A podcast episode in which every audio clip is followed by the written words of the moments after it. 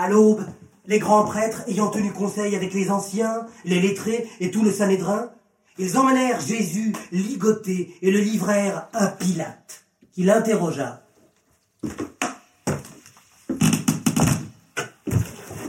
Tu es le roi des Juifs? Oh, si tu le dis.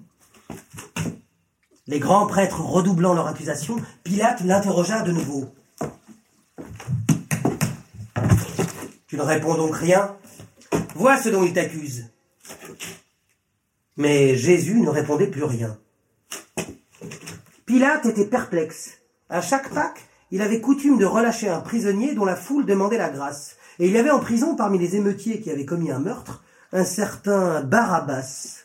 Comme la foule, montée de la ville basse, lui demandait de respecter la coutume, Pilate proposa. Voulez-vous que je relâche le roi des Juifs?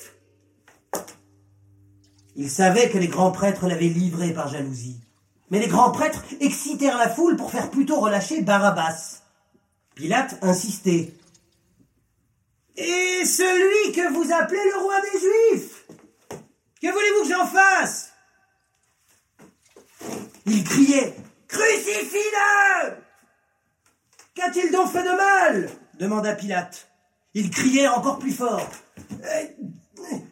Crucifie-le Pour contenter la foule, Pilate relâcha Barabbas et livra Jésus, après l'avoir fait fouetter pour qu'il soit crucifié. Les soldats l'emmenèrent dans le palais du prétoire et appelèrent toute la cohorte. Ils le revêtirent de pourpre le seigneur d'une couronne d'épines qu'ils avaient tressée, et se mirent à le saluer. Alors, roi des Juifs Ils lui frappaient la tête d'un roseau et lui crachaient dessus tout en lui faisant la révérence.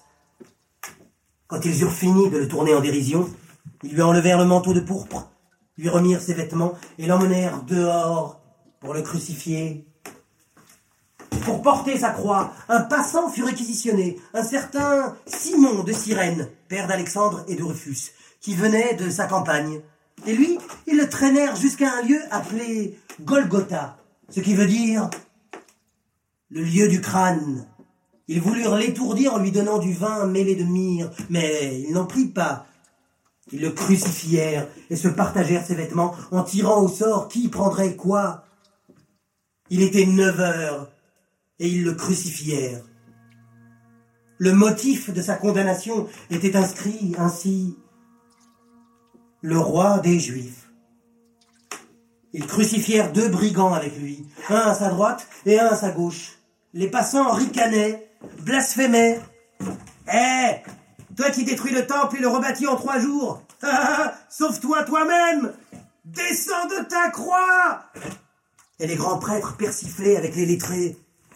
Il sauve les autres et il ne peut pas se sauver lui-même. Qu'il descende de sa croix maintenant Le Christ le roi d'Israël. On verra bien alors si on le croit. Même ceux qui étaient crucifiés avec lui l'insultaient. À midi, il fit noir sur toute la terre, jusqu'à trois heures. Et à trois heures, Jésus cria d'une voix forte, Eloi, Eloi, lema sabachthani, ce qui veut dire, Mon Dieu, mon Dieu, pourquoi m'as-tu abandonné? Certains qui se tenaient là dirent en l'entendant Voilà maintenant qu'il appelle Élie. Quelqu'un courut imbiber une éponge de vinaigre et la fixa au bout d'un roseau pour le faire boire. Il disait Laissez, voyons si Élie va venir le décrocher. Mais Jésus poussa un grand cri et expira. Le voile du temple se déchira de haut en bas.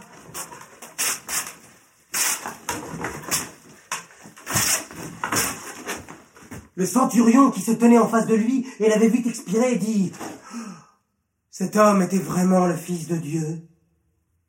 Il y avait aussi des femmes qui observaient de loin. Parmi elles, Marie de Magdala, Marie, mère de Jacques le Petit et de José et Salomé qui le suivaient et le servaient quand il était en Galilée, et beaucoup d'autres qui étaient montés avec lui à Jérusalem.